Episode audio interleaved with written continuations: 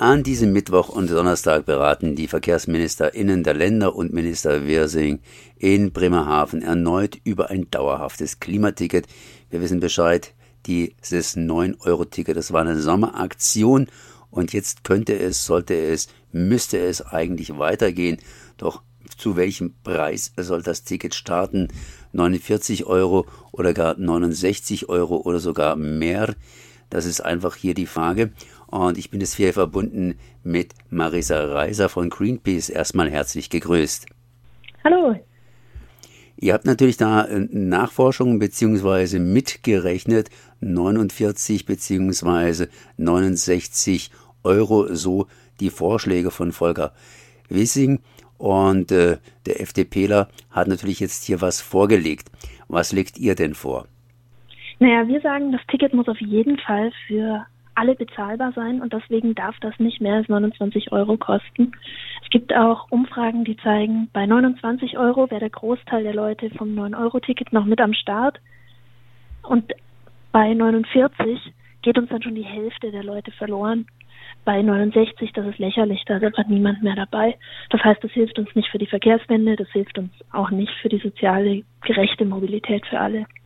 Jetzt ist es natürlich so, ihr habt euch auch Gedanken darüber gemacht, wie könnte das bezahlt werden, wenn äh, die Bahn hier 69 Euro pro Nase einnimmt, ist es auf jeden Fall 20 Euro mehr als bei 49 und bei 29, da müsste man hm, nochmal 20 Euro pro Nase drauflegen. Ja, das ist so, wie sich das intuitiv anfühlt. Was aber tatsächlich so ist, dadurch, dass viel, viel mehr Leute das 29-Euro-Ticket kaufen, kommen da höhere Abo-Einnahmen zustande als mit dem 49-Euro-Ticket. Dann kann man natürlich noch abziehen. Mit einem günstigeren Ticket gibt es wahrscheinlich weniger Einzelfahrten. Und sogar wenn man das berücksichtigt, dann kostet es den Staat einfach genau gleich viel, ein 29-Euro-Ticket zu machen wie ein 49-Euro-Ticket. Insofern finde ich es völlig absurd, dass diese teure Variante, die über dem Regelsatz von Hartz IV für Mobilität liegt, überhaupt diskutiert wird. Regelsatz von Hartz IV, das ist natürlich hier ein wichtiges Argument. Auf der anderen Seite, wenn hier viele Leute 29 Euro Tickets kaufen, dann werden auch viele Leute 29 Euro Tickets fahren und die Züge könnten überlastet sein. Also was wir ja für die Verkehrswende auf jeden Fall brauchen, ist, dass Leute Bus, Bahn und Zug fahren. Also das heißt, dass Leute das nutzen, ist eine gute Nachricht und keine schlechte Nachricht. Und dann haben wir aber während dem 9-Euro-Ticket auch gesehen, dass im städtischen Verkehr und im Busverkehr die Situation eigentlich ganz gut war. Und in den Regionalzügen gibt es dann Strecken, da braucht es mehr Kapazitäten. Aber die müssen halt sowieso kommen, weil wir die Verkehrswende hinkriegen müssen. Jetzt haben wir hier eine Ministerinnentagung der Länder. Minister Wirsing ist FDP und die anderen mischen ja auch entsprechend mit. Wo sollen jetzt die Zuschüsse herkommen, beziehungsweise wie sind jetzt so momentan die Positionen? Eure Position hast du ja im Wesentlichen schon klargelegt. 29 Euro, das wäre das Beste und könnte unter Umständen sogar äh, irgendwie kostenmäßig aufgehen. Wie sind denn jetzt die Positionen, die Positionen der FDP, CDU, Grüne und so weiter? Also im Prinzip ist die Position von allen, wir wollen irgendwie ein Ticket. Nur wenn was den Preis angeht, ist es dann sehr unterschiedlich. Und vor allem Christian Lindner blockiert, der FDP-Finanzminister blockiert einfach nach wie vor, dass der Bund so viel Geld gibt, dass wir den Regional, den ÖPNV sowohl ein günstiges Ticket haben können, als auch die gestiegenen Energiepreise abpuffern und ausbauen. Und da sagen wir, muss Lindner jetzt einfach nochmal in die Tasche greifen, zum Beispiel klimaschädliche Subventionen wie das Dienstwagenprivileg streichen und dann ist das alles überhaupt kein Problem.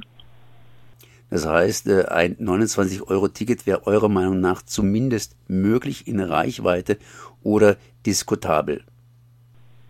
Also es ist auf jeden Fall möglich und das ist einfach eine Frage von Prioritätensetzung und Entscheidung. Und gerade für den Finanzminister Lindner müsste es doch völlig absurd sein, sich bei einem Ticket, was gleich viel kostet, sich gleich gerade für so einen Finanzminister Lindner ist es doch ein wichtiges Argument. Das 29-Euro-Ticket kostet den Staatshaushalt genauso viel wie ein 49-Euro-Ticket.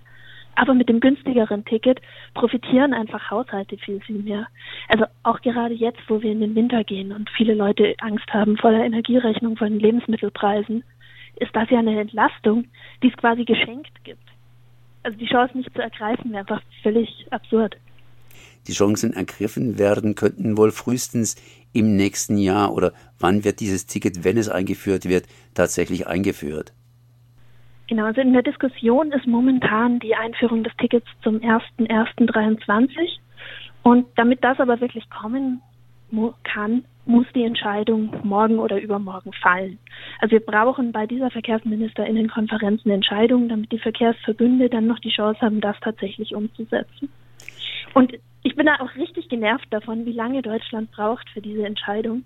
In Spanien zum Beispiel haben die auch ein Klimaticket und haben jetzt nach einem Monat Laufzeit entschieden, wir verlängern das Ganze fürs Jahr 23. Das heißt, das läuft jetzt in Spanien noch drei Monate weiter bis Ende des Jahres und trotzdem wurde schon eine Entscheidung getroffen, während wir hier anderthalb Monate nach Auslaufen unseres Tickets immer noch rumeiern. Das heißt, heute und morgen, sprich am Mittwoch und am Donnerstag, geht's unter den VerkehrsministerInnen in Bremerhaven richtig rund.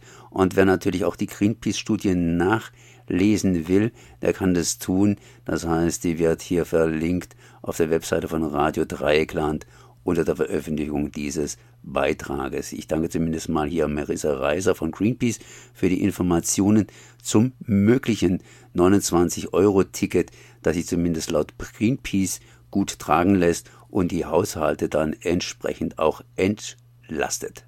Merci.